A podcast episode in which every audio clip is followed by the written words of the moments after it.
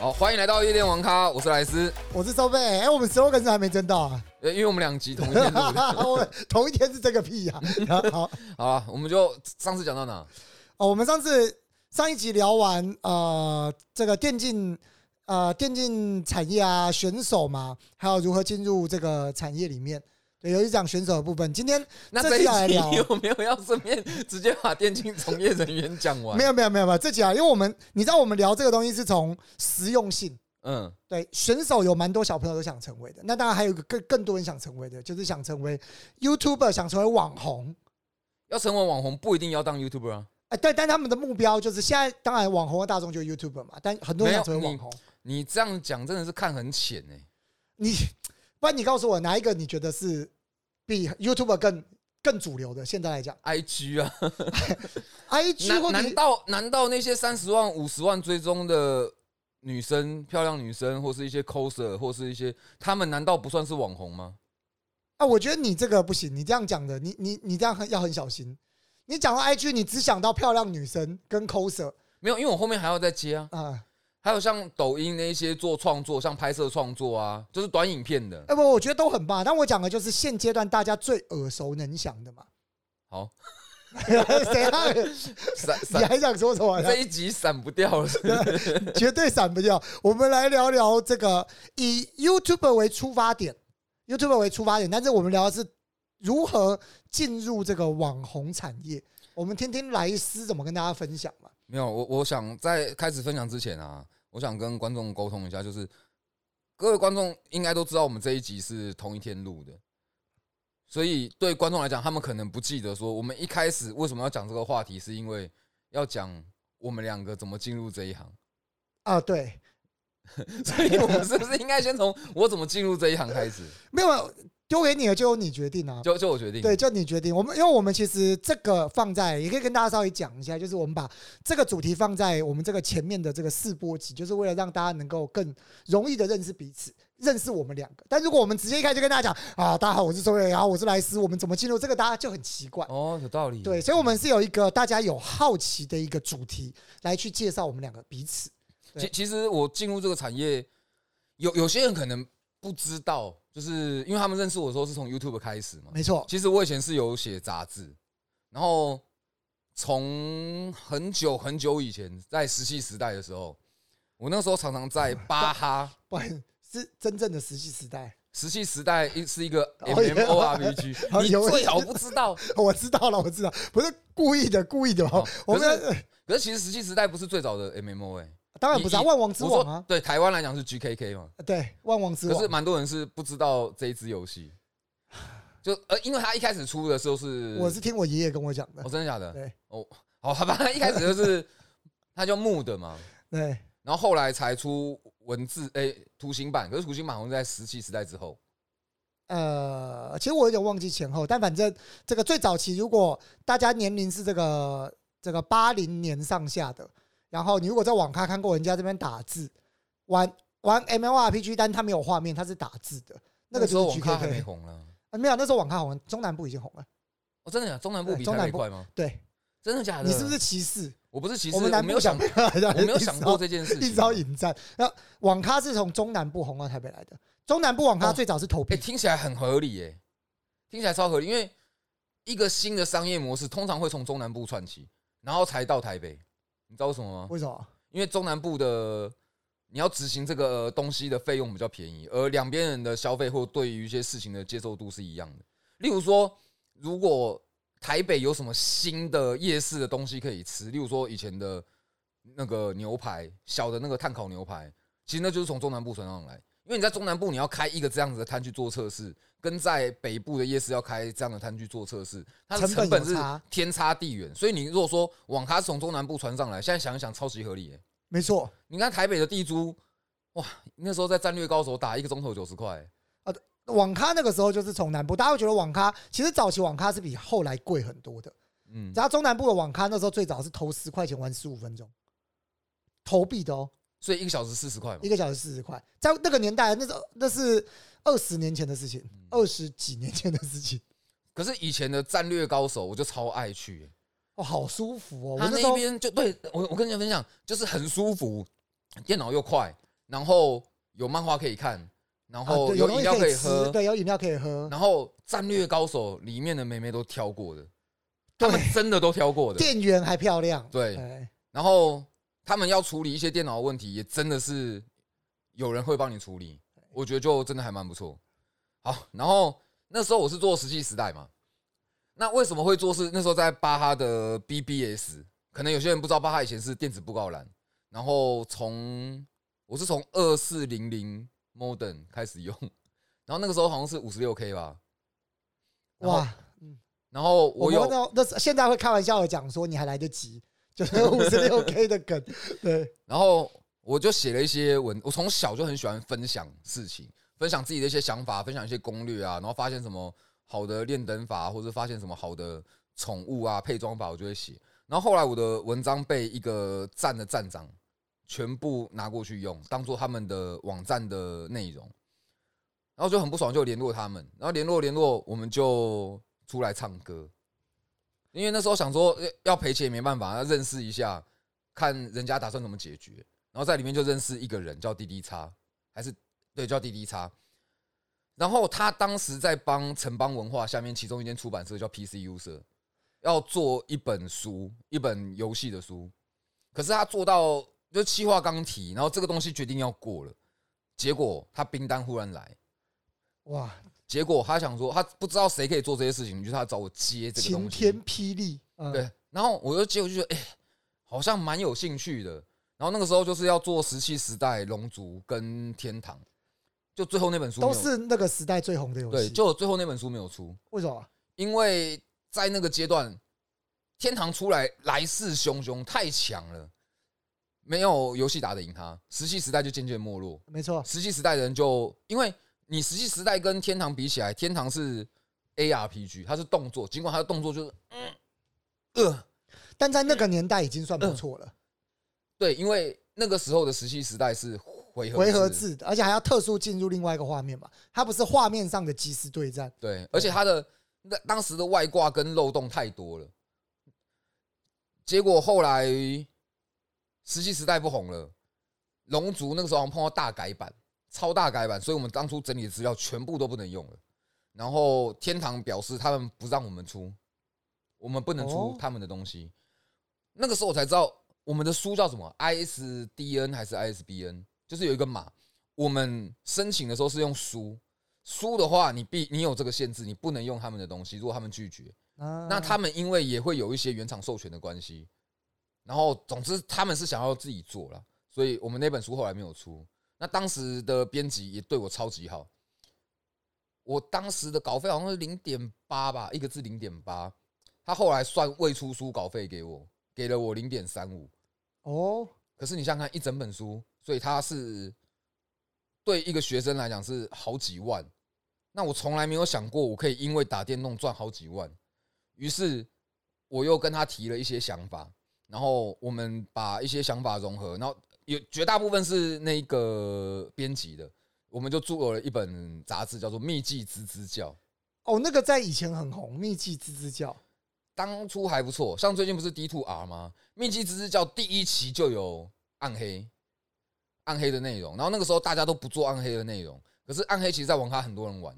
对，那以暗黑来讲，它是非常难出现在杂志，然后大部分的人也不会用什么电 P P T T 啊，或者是巴哈的 B B S，所以他们能够取得资讯的来源就是杂志，而唯一有做暗黑杂志的就是我们家，所以当时也是因缘际会，一些东西一些缘故啊，在我们杂志根本没有广告的时候就卖的蛮好，嗯所以才继续做下来。我们我还记得我们第一期的封面就是《暗黑破坏神》，可是《暗黑破坏神》其他杂志根本不可能做，因为他们没有打没有行销预算，他们不会投广告，所以那个应该是啊，因为原厂不做不投广告，所以他们其实是不会做的。对啊。但你们单纯因为你自己本身就是玩家，所以你会在里面做这样的内容。然后呢，那时候就在杂志业写稿，啊，写写为什么后来不做？就是杂志业毕竟它还是比较偏黄昏产业哦，它就是你真的做到第一名了，你可能也赚不了什么钱，没错，现在其实后来也都真的就开始消失了啦。就还是会看到有人在卖，可是他们在做那个杂志的利益就不是为了在赚钱了，嗯，他可能会打个品牌形象啊，或者什么。对可是因为其实这个我没有去跟那些还活着的杂志去聊过这个问题啊，所以就有机会再请他们来聊一下。其实这个在现在走进便利商店就会很有感了，因为经历过那个就是电玩杂志很盛行的那个期间，那个时候到了到便利商店，基本上那个电玩杂志是大概两架，大概是，例如说两架，它可能就占了一半以上。我印象看过最夸张的是十七本吧，对就是两架，两架几乎都满的。对对对，非常惊人。但现在其实已经看几乎是看不到了，因为现在网络上的资讯太丰富了，不会有人看杂志来找相关的资讯。大家不会花钱买这个东西，是没不太错可能。而且就方不不管及时，就连方便，甚至因为其实当时有一些东西，我是我们是蛮气的，因为如果你现在是有在看我频道的人，你一定可以知道，说我游戏都是玩完了我才做影片，然后这个习惯其实是从小养成的。我杂志我也一定我玩到哪我才写到哪，我常常熬夜练功练那一两集，就只是因为我拿了这一集我会多一个技能，所以我这一支职业我可以多讲一点。嗯，我从从小就养成这个习惯，可是有蛮多杂志他们并不是这样，他们可能就会去巴哈或者是一些网站收集一下资料，然后反刍一下，再再放出来那。叫二次产出。对，可是有些东西是错的。那我觉得当时很多人会觉得说，杂志为嗯、就是为什么要花钱买一些网络上就查得到的东西？那我觉得差异在网络上很多东西没有人帮你做确认，可是这边是我们已经做过确认，然后整理出来，把东西条列式弄好给你看的东西。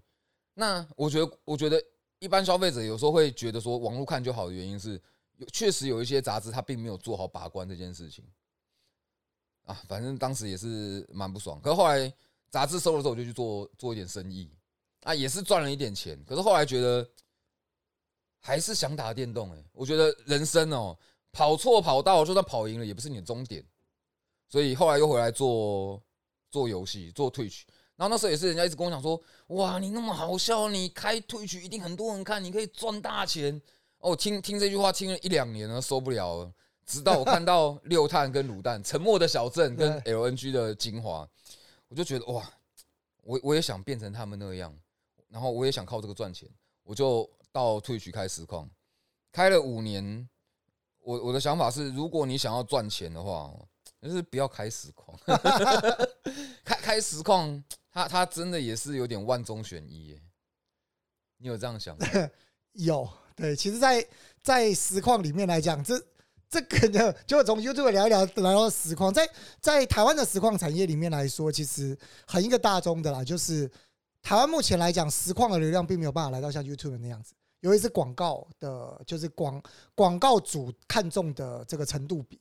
所以其实你往往没办法单靠流量养活自己，在这样的情况底下，你非常仰赖原厂的资源投入。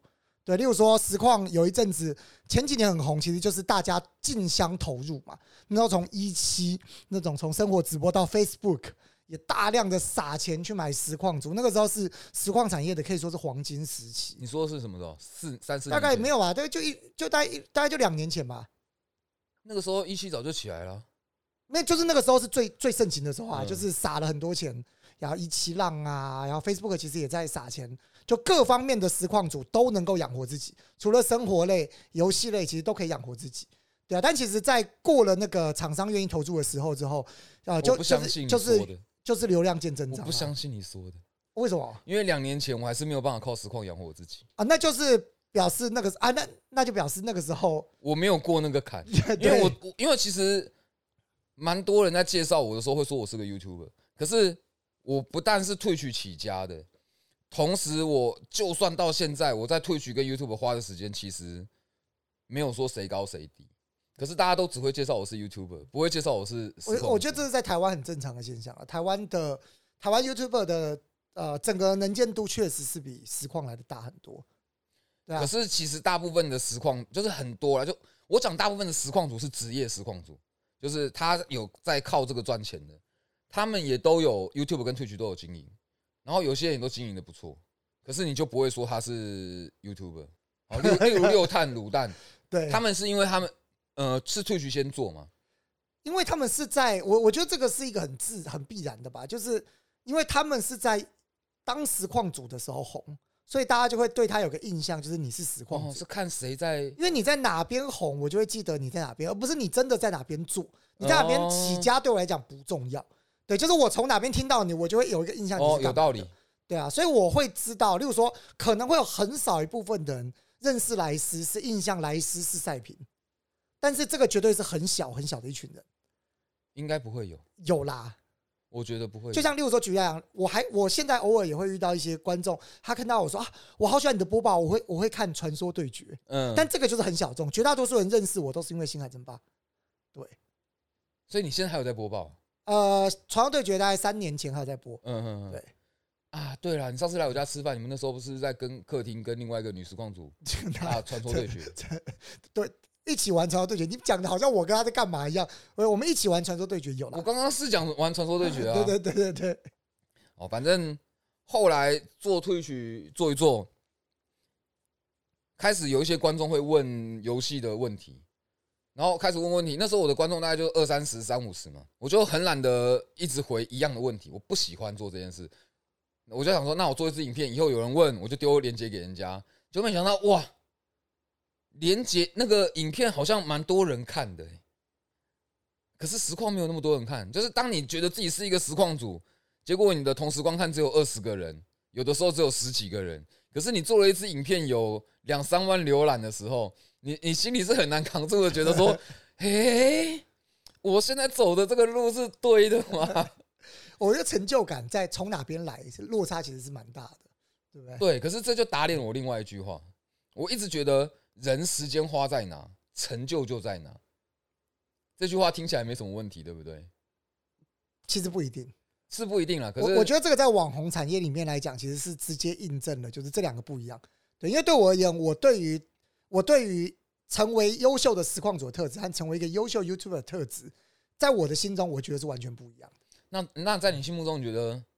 我想我想先问实况组，因为我现在还不是一个优秀的实况组，我想我我也蛮想理解的，要有什么特质？你说优秀的实况组吗，呃，我们可以讲外显条件，可是不要讲外在条件。外在条件是是我没有办法改变的。没有，我觉得男生都还好，就我没有觉得男生一定要什么多帅气之类的。这个在呃，我觉得在各方面来讲都是对。那但你如果单纯就是讲，以我对我而言呢，我认为呃，我认为想要成为一个优秀的实况组，游戏玩得好这件事情是一个非常非常必要的条件。啊，难怪我都没什么人看。我我觉得我不确定莱斯游戏的实力如何。对，然后虽然我看过你玩过很多游戏，可是我对你的印象其实比较偏在就是你很多游戏都玩。对，那呃，在 Twitch 里面来讲好了，有一挂实况组是专精某游戏的，这个是最常见的。就是例如说我，例如说举例来讲，早期我就专精星海争霸。等一下你现在会看到，例如说专精英雄联盟、专精射击游戏，对，有很多人在这里面，这是这个在 Twitch 里面是大众。然后少数的实况组是什么游戏都玩的，少数的实况组。是真的是这样哦、你对跟我想的不一样哎、因为在我在我感觉里面，红的那一些都是什么游戏都玩。可是可是我觉得有一个原因是因为我什么游戏都玩，所以我不看传说对决，我也不会固定去看炉石传炉石战记炉石战记，所以我可能不认识那边的大的实况组。啊，对对，但其实台湾绝大多数很啊，当然我们如果讲这最大，例如说老皮、卤蛋、嗯，参哥，对这种当然就是他们就是什么都玩。那你现在其实看到了后起之秀，很多人话也都转什么都玩。其实转什么都玩的很大的原因是因为转什么都玩，你的工商机街会多，工商就会。多很多。是，其对。哎、其实你讲什么都玩，我我个人觉得老皮偏向策略模拟的类型，然后像虾爱也是什么都玩，可是它偏向恐一些怖对恐怖，然后竞技，是。然后像我也什么都玩，可是我偏向横向动，嗯，横向动作跟 FPS，对。还有动作角色扮演，然后卤蛋也比较偏动作角色扮演，对。然后 Leggy 比较也是比较偏横向跟像素那那种类型。其实我觉得，就算什么都玩，还是会有一个主线在。呃，还是会有一个他们比较实况组本身比较喜欢的游戏类型啦，对啊，我觉得这个是很正常的一件事情，对啊。可是，在实况 YouTube 其实有一个我认为最大最大的特质的差异点，在我认为，呃，我认为实况是你会花非常非常多的时间跟观众有直接的互动，而 YouTube 比较大一部分，你花的时间会比较多在发想你的每日的主题。我以游戏类来讲啊，我我如果我们用，哎，游戏类其实 YouTube 有分诶，现在大概分三四条线。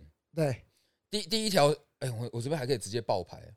第一条线就是精华线，这是做起来我觉得最需要运气，可是你也最省事的。尤其如果你又是一个实况组，可是他很吃你的表演状状态，然后剪接师的功力也蛮重要。OK，可是它确实是一个准备可以比较少的项目。然后第二个就是做游戏心得或是评析。那这那我主要是这条线，这一条线会面临到的问题是你的流量会比较低，因为你不见得可以在每一个游戏里面都都可以把它讲的很轻松很好笑。然后如果说受众本身对这一支游戏就没有兴趣的话，他可能也不会想听进来听你讲说你对这支游戏的心得，或是这支游戏的优缺点，因为他本身就没有兴趣。对，而且你非常有可能会触怒你的观众，不论是不论是哦，我直接讲，无论是最后生还者这个大家讨厌我喜欢的，或是反过来其实有更糟糕，就是大家喜欢你讨厌的，他就会有很多人觉得你在乱喷。例如说《阿迪亚兔碧血狂杀二》，我就因为它的慢步调，然后觉得不太喜欢。有的时候，我我自己也知道这支游戏很好，可是你就不会喜欢它。可能因为它的慢步调或者什么，你就是受不太了，或是它的故事内容什么之类的，总总是有太多种原因。可是我觉得不是每个人都能接受人家喜欢的东西跟你不一样这件事情，所以我觉得做评论有些哦，你的心心理要比较强一点。讲比较是好听了，就是你要啊，其实做 YouTube 都要蛮强的，因为不管怎么样，你站出来就是会有人讨厌你。这是很正常的事情啦啊。对这是很正常的事情，大家也都能够理解。可是当你碰到的时候，它就是完全不一样的事情。对这种事情就跟鬼故事一样，就是你听人家讲说，哎、我那天睡觉忽然碰到一只手摸我，啊，鬼故事就没了。然后你就会觉得说，哎、很烂嘛。可是当你在睡觉的时候 碰到这件事情的时候，你的感受是完全的不一样的，你没有办法想象这件事情到时候发生在你身上有多糟糕。然后第三条线就是最近有两个频道有串起来，就大贤者跟游戏机密。我这两频道主要是在讲游戏的新闻的时事。那这个东西其实我之前大概一两年前有在做，那个时候在做游戏读报。然后这一个东西当初做也是因为我觉得有一些新闻蛮有趣，而且我看到了这个都没有人在做，我就很有兴趣做。后来做一做，发现哎、诶这个读报这个东西还蛮好插上岸的。因为我其实有个坚持是，我单支影片，例如说只是在讲某一个独立游戏哦，例如说《世纪帝国》或者在讲《魔兽争霸》好了，我就不太愿意让人家去插可能手游的广告或是什么。那可是如果他是要插滑鼠或者什么，就是比较有相关性的，我会愿意插。可是电玩读报这种东西，因为你是一则一则新闻，对所以你要做一个插入式广告，非常的自然，而且你也不会造成别人反感。我是不知道啊，总之我自己会觉得插在单支游戏完全不相关，我自己都会觉得怪怪的。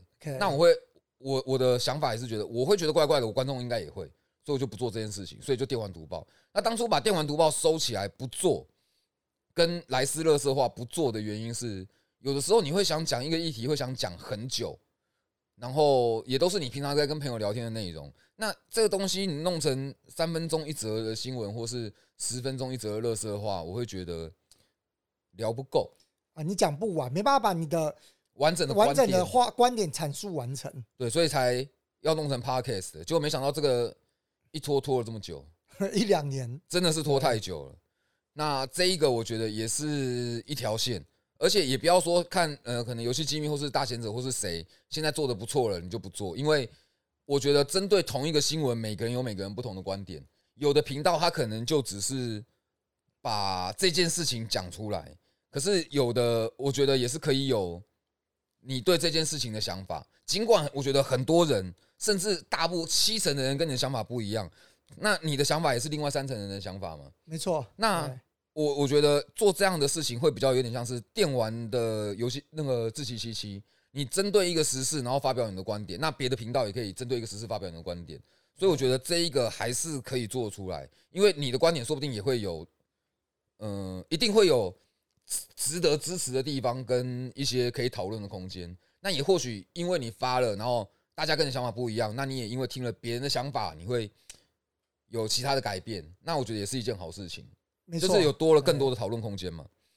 那还有一条线是目前目前算是一个很大的缺。我大概两三年前就一直在怂恿我身边的朋友去做这个类型，就是讲故事，讲故事，讲游戏的故事。哎，我以为有蛮多人在做，有蛮多的。可是你有注意到一件事情吗？没有台湾人做这件事啊。对，都是大部分都是对岸的，老也不一定是对岸，就是他不一定就是不是台湾，对，有可能是哎，我记得游戏机密是不是马来西亚还是哪里？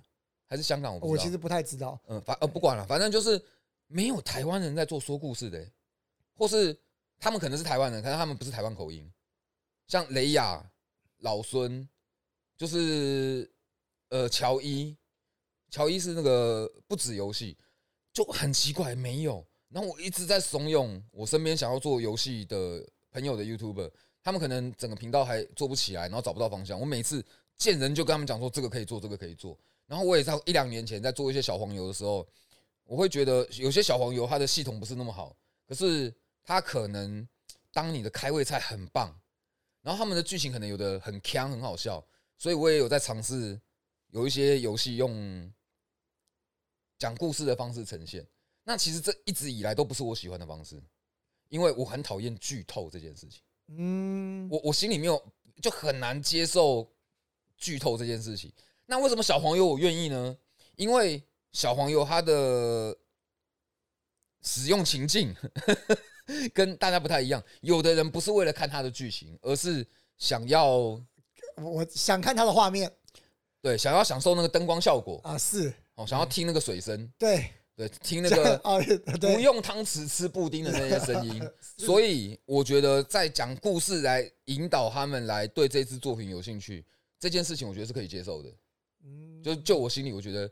我觉得是 OK 的，其实我自己反而觉得剧透这件事情只要先讲就好了，因为我身边认识很大，很也不算很大，就有一部分人是他很喜欢被剧透。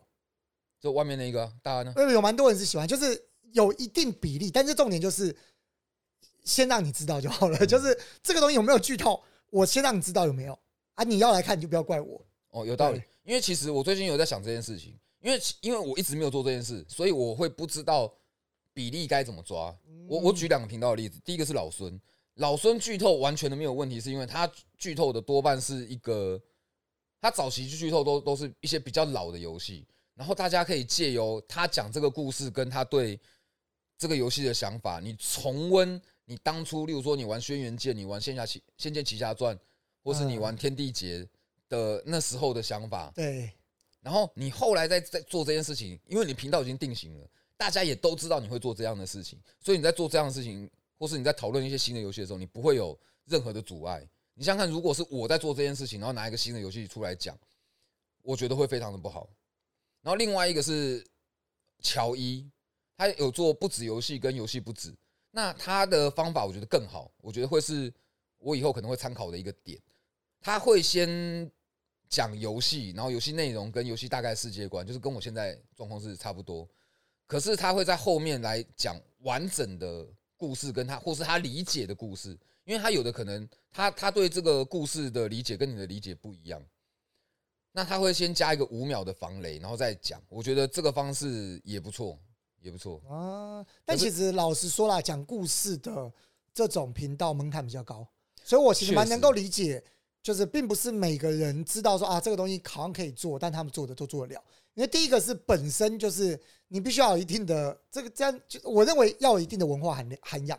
我认为讲故事这件事情，并不是每个人讲故事能够像老高讲故事这样这么，就是大家会愿意愿意节奏啊，对那个节奏节奏很重要。还有就是你对于整个故事的理解，还有你甚至要把它转换出来，然后表达给大家，其实这都是蛮需要做功课的。我觉得写故事会蛮需要注意的两个点是节奏跟架构。你你要把，因为其实。如果有在听他们的频道的观众，你们应该有注意到，尽管是你玩过的游戏，你也他在叙述一件事情，他绝对不是游戏的那个步调告诉你，因为游戏它可能一开始都是很迷茫，然后可能是甚至是碎片化的。像达奇上校，他可能就是会把很多东西全部都真的弄懂了，融会贯通了。他甚至如果是我的话，我会先把这些东西都写在一张纸上，然后最后再把这些东西，呃，有一个架构去拼凑回你的原本准备要讲的脚本或是逐字稿。他会，他是真的需要非常大量的准备时间，你才可以把一个作品讲好。例如说，他有讲《地铁惊魂》，这叫《地铁惊魂》吗？Metro，然后他也有讲《半条命》，那些我觉得是蛮适合。如果你想要做说书游戏说书型 YouTuber 的话，是可以去学习，而且你最好多看点书。认真讲，不管什么书，甚至小说，我觉得都好。这个就是我，这就是刚刚讲到，其实这种说故事的内容，其实非常仰赖本身的就是一些涵养的部分，词汇量。对，词汇量，我觉得这些东西都是非常重要的。甚至叫妈妈买字典给你。现在可能有点来不及了。现在还有人在看字典吗？我们家还有字典。哦，你们家还有啊？我妈不肯丢，她觉得有一天会用到。我觉得我哪哪一天你是说需要需要烧的时候？不是，你除了拿来打人以外，那个字典现在真的是没什么用。需要火的时候，那字典的里面的那个纸的量是比较足够了。你知道，我们我们家还有六法全书哎，哎，我我们家以前也有，可是那个六法全书是三十年前的，现在可能也不是很 也用不到了。对，哦，总之我我会觉得，如果要做 YouTube 跟退去比的话，我非常的建议。还是去 YouTube 里面，里面其实我认为啊，就是每一个人的，因为我自己在推去工作嘛，所以我就会稍稍微讲啊，就是每个人的性格特质，其实会决定你往哪个方向去走。对，它并不是每个人都会适合 YouTube 那个方向，对啊。像例如说，举例来讲，有一些就又就会有人讲说，实况组做的好，并不代表 YouTube 一定做的好。哦，是啊，对，那有些人确实就是很适合在实况上面，而且我必须要老实讲，就是有很多很顶尖的选手，确实对他们而言做实况是没有压力的，但反而他们要他们转做 YouTube，其实是非常困难的一件事情。那他们比较习惯的就是，我就是玩游戏给大家看，然后我在玩游戏的过程跟大家自然的互动，这是他们培养观众还有呃，就是在这个社群发挥影响力的一个方式。对，可是当你要他转换说啊，我要把每天的呃玩的游戏剪一部做成精华放在 YouTube 上面，然后再跟大家。其实这件事情对于他们来讲，可能是反而是一件很困难的，而且观众不一定会买单，因为观众就喜欢看他玩游戏的当下，能够因为他当下发生了什么事情，跟他有一些互动，对啊，这个其实，在每个我觉得这是每个人的人格特质有比较大的一个不一样的地方。当然，现在以现阶段来讲，我确实也认为。呃，在台湾确实 YouTube 的天花板是比实况组来大的，我我也比较主流。我觉得你讲的东西有有些我不同意。怎么说？我觉得 YouTube 是一个门槛较高，可是它在一些前提下，它不是那么吃天分的。没有，我讲的就是每个人的人格特质。我我讲的其实不是天分，我讲的是人格特质。我讲我我讲的是，我觉得 YouTube 不一定会需要人格特质。哦，不需要人格特质吗？没有，不是不是会需要，就是。呃，退取的人格特质是你必须要有一个东西，就是你要你要中的那个项目比较窄，你必须要中一二三四五六七这七个项目的其中一个，你才有办法再退取红。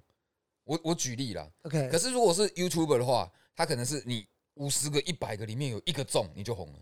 嗯，你讲的这个是基数，但呃某方面来讲，我觉得这个其实蛮难反驳的。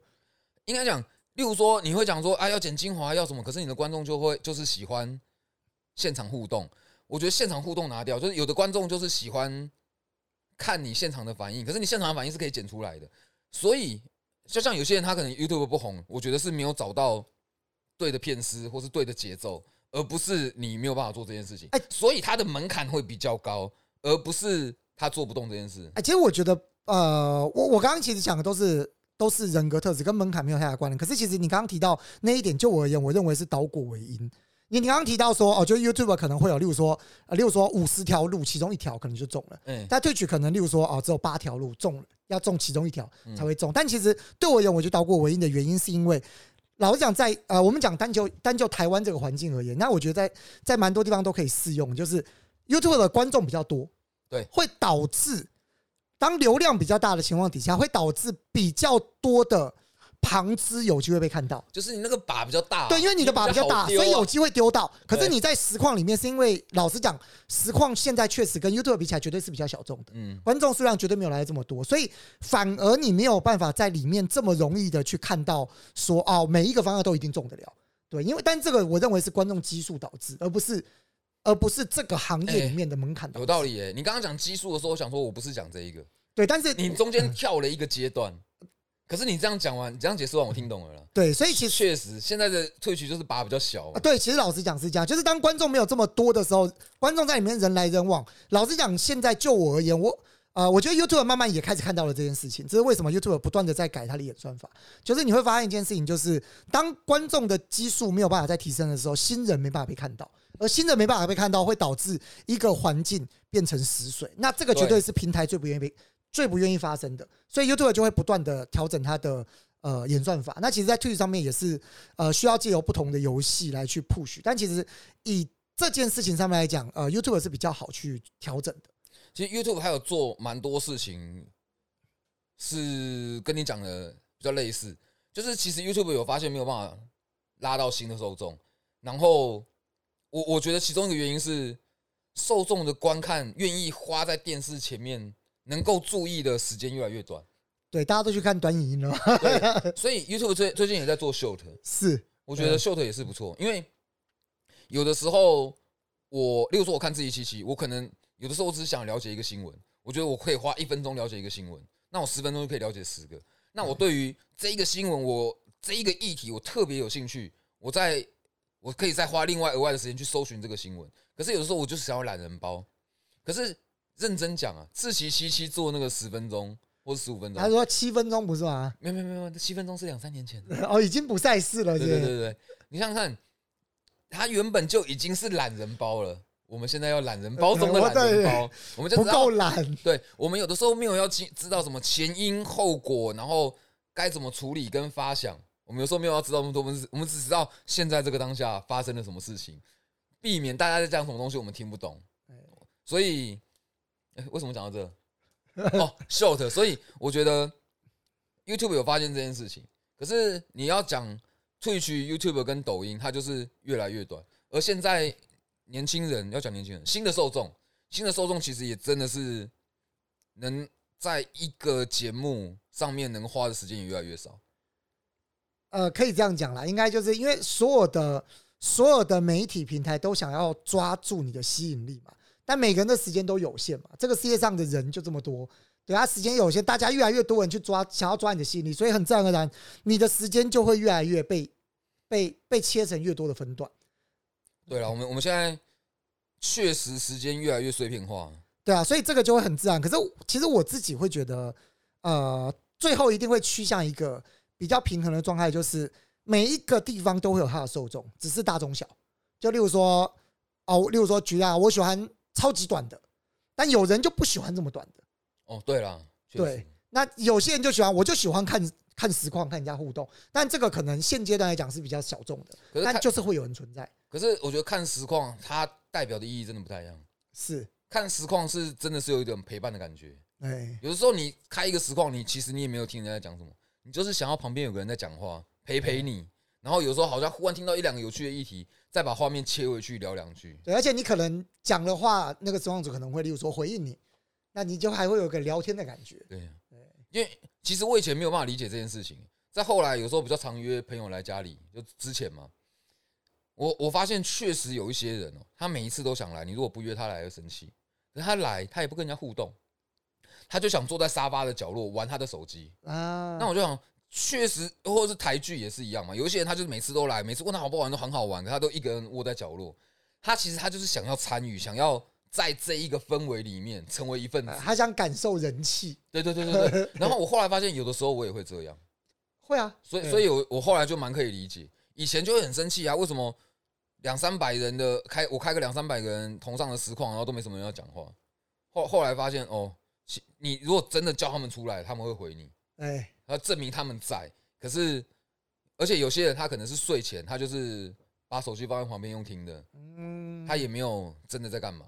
对，这个蛮，这个我觉得很一个，这是一个很陪伴的感觉。对，但是就是每一个，我我自己觉得，不管每一个媒体、每一个平台都有存在的价值啊。就现阶段来看的话，那当然只是大家的接受度高还是低。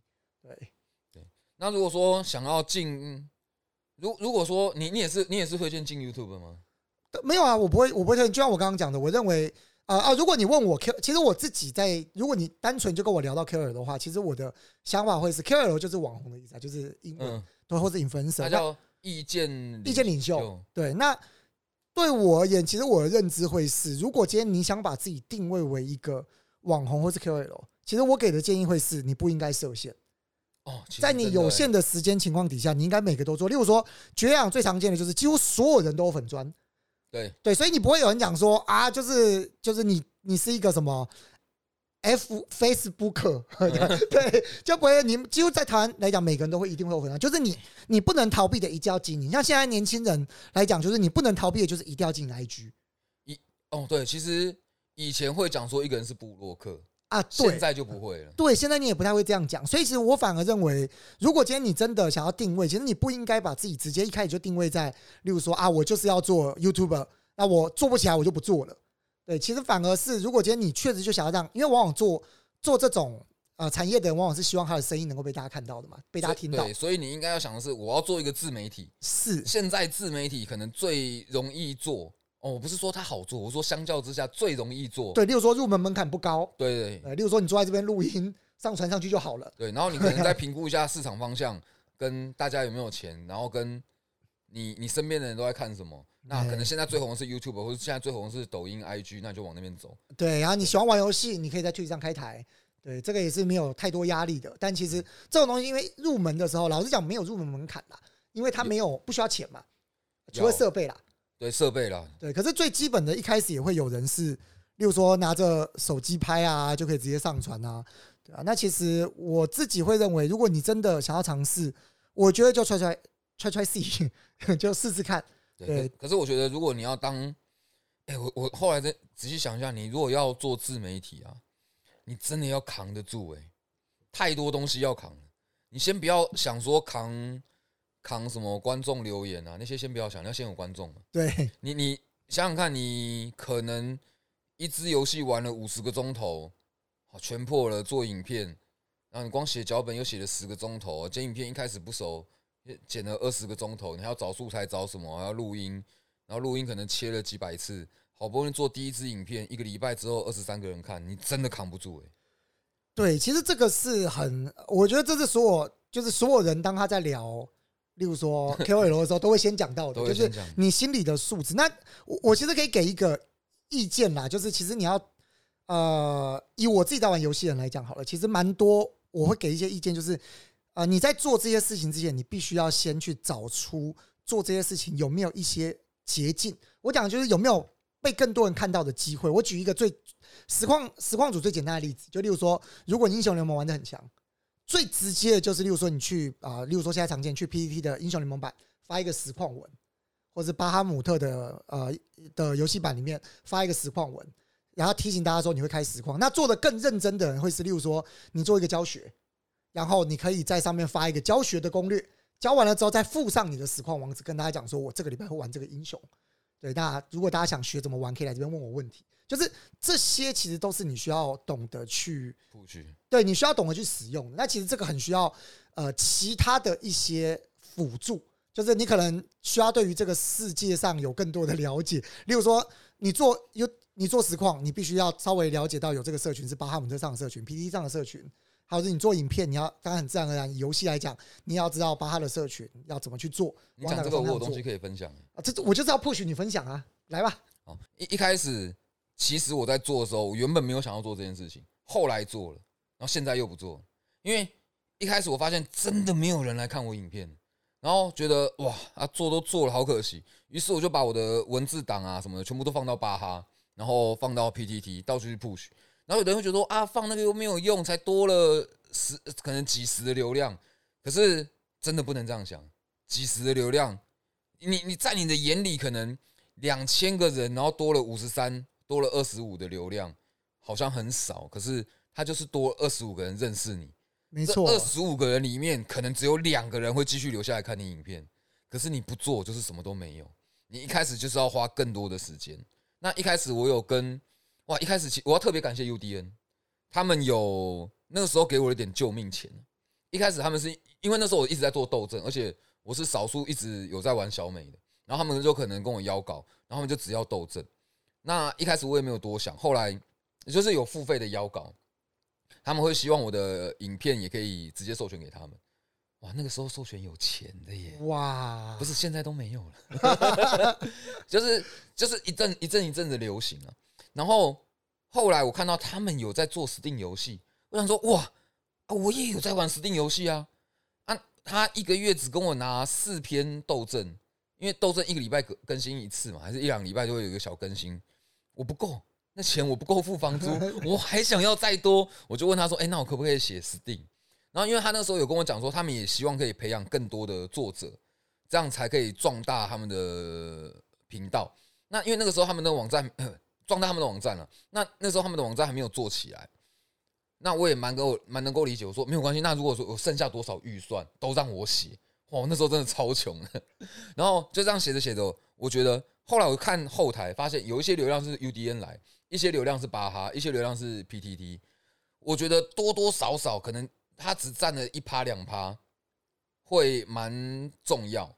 那现在为什么不做这件事情是？你不管怎么讲，你做这些事情都要时间。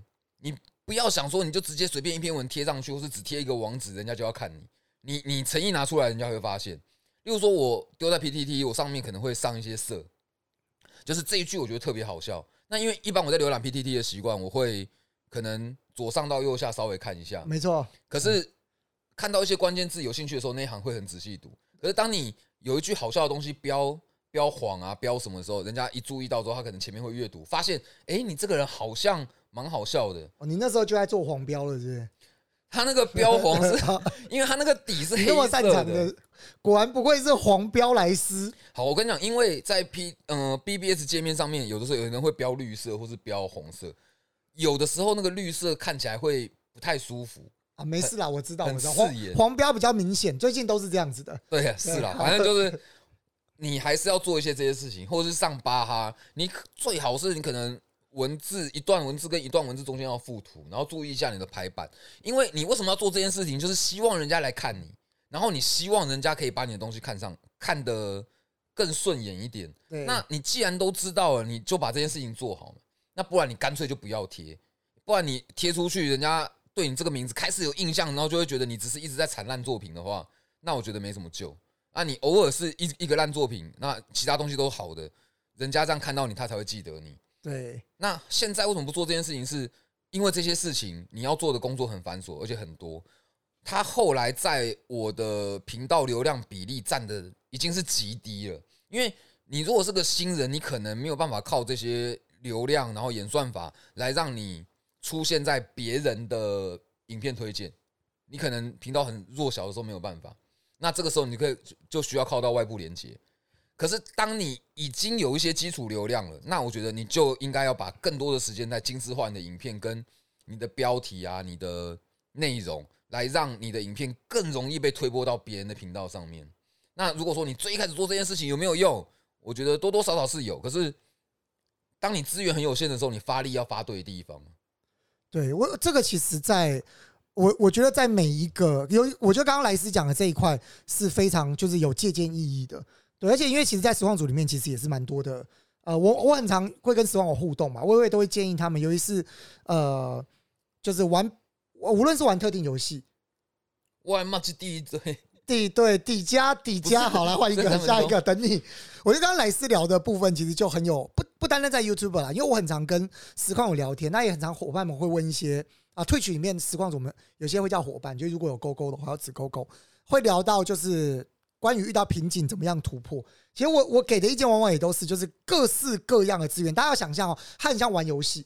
就是你是游戏里面的某一个角色，然后你可能在某个等级的时候，一开始，例如说你真的是萌新，或是你还在一个比较小咖的情况底下，你真的就是尽量的要仰赖自己的一些，就是很多地方能够增加一点点流量就一点点。对那你能够抵达了中间，甚至中高端，像来自刚刚提到，就是已经到了某个地步的时候，你已经可能其他地方来的流量已经给的这个 bonus 已经太少的时候，这叫流量红利。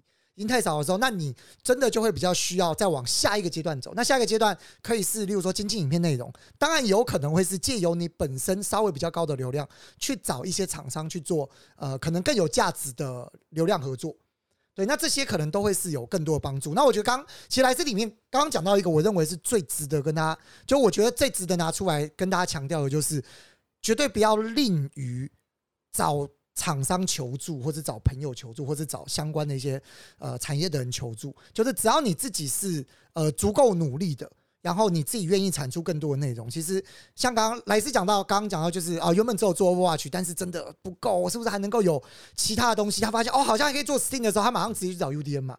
其实如果在类似的情况底下，你能够逼自己去做出更多的内容，然后找出更多厂商的合作，其实这个价值，我认为它不单单是体现在你可以现在变现，还有一大部分是，我认为你如果要做 KOL 是做一辈子的。你现在去逼自己学到这个东西，其实你一辈子都用、都用、都用得到，对，因为你不断一辈子都要一直学新的东西。打打个岔，我又觉得其实有，其实有蛮多人啊，很很奇妙，他们看一件事情真的是看有没有办法立即变现。对，可是有时候你要做这件事情，你可能要看半年、一年，他他就真的要让子弹飞一下，他不是你现在很努力、很努力，然后你原本一天工作八个小时，你现在一天工作十六个小时。你就可以让这个期间变短，因为有太多时间是你花努力，可是它不会立即有成效的东西。没错，很这是很正常的一件事情。对。然后有的时候还有还有刚刚你你讲的，就有的实况组啊，我会给他，就是有人会问我，然后会给他一些建议，然后他会就说，嗯，他会说这个东西没有用，啊，来一次才两个人、三个人。要要这个东西，那为什么我不直接去找焦突去找卤蛋 feed 不是更快？我就觉得啊，你这想法超级奇妙的。第一，你根本不认识人家，然后也没有任何交情，人家为什么要跟你 feed？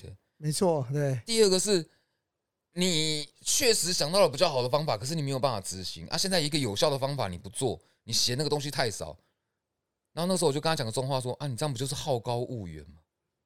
就眼高手低嘛。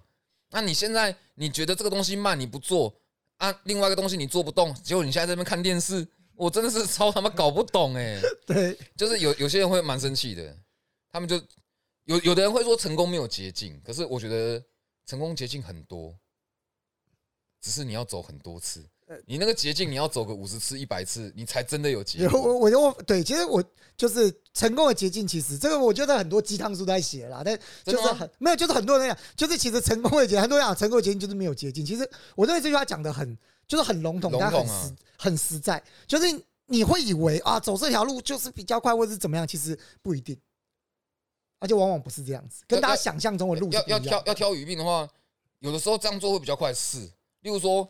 你要 push YouTube 的频道，一开始你要怎么做？就是 P P T T 啊，呃，游戏游戏 P T T 啊，巴哈什么，到处有地方曝光就曝光，这就是你成功的捷径。可是你只走这一个捷径够不够？不够。对，你要走超级多的，所以你必须要去啊！我这就真的是多看多想啊，对，真的要。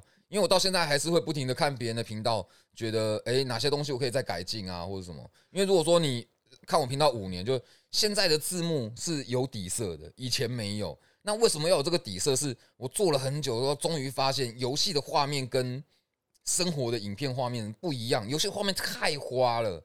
所以如果你有加那个底色，大家在阅读上会比较容易。然后也会有的 YouTuber 游戏做游戏的，他其实就是想打电动，然后又想赚钱。我觉得还是要把它当做一个工作了，因为蛮蛮多人会觉得这件事情就是很快乐。我觉得就是对这个工作有一点。错误的想象，它当然是一件快乐的事情，可是你不会永远在快乐。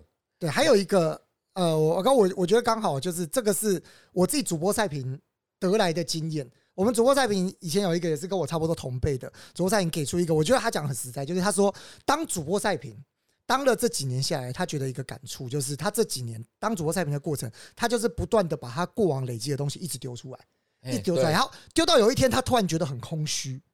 人家其实我觉得做无做每个 KOL 做内容，我们讲叫做内容对内容产出者，对内容创作者，其实每一个人都是不断的丢东西。当有一天你东西丢完了，很可怕，观众可能就不会要你。所以你必须要懂得在丢东西的时候再找东西进来。那我觉得这个其实最难，因为它违背人性。对，很多人都觉得啊，我就躺着啊，我现在这个躺着就会有内容进来，或者什么之类的，或者觉得啊，我这样子一辈子一定就可以好，其实是不够的。对，其实我们也看到了很多的内容创作者，其实一路走过来，你会看到有很多内容创作者就是下来了。像是谁？呃呃，竹凡不及被宰，但是很多你会发现一件事情啊，就是那些内容产生者，如果他们回来，他们都会，你会发现他们跟以前不一样。其实我可以很直接告诉你们，就是因为他们下去，就是因为东西丢完了，而他们回来又被你看到的原因是，他们找出了一些新的不一样的东西，可能不一定会到以前的高度，可是他们确实是找回了就是进步的节奏，让自己有了更多的东西可以拿出来给别人看，别人才会再喜欢他。我我觉得你真的是要不停的有新的东西看。这这一点，你刚刚讲，忽然想到，你知道，其实我五年前开实况啊，到现在，五年前可能有一百人，跟四年前的一百人，跟三年前的一百人，都人数人是不一样的，很很少，就是有，可是很少。当初的那一百人，可能可能有的时候台剧都会到你家干嘛的，到都会出来玩，可是他就会忽然消失。我觉得我觉得蛮可怕，所以你还是要不停的。有新内容去吸引新的观众，因为老观众一定不能讲全部都走了。可是你十个，假设走三个，他还是慢慢的在萎缩嘛。哎，人人是喜新厌旧的，人是会厌倦的。但但不一定是这个，不一定是这个原因啦。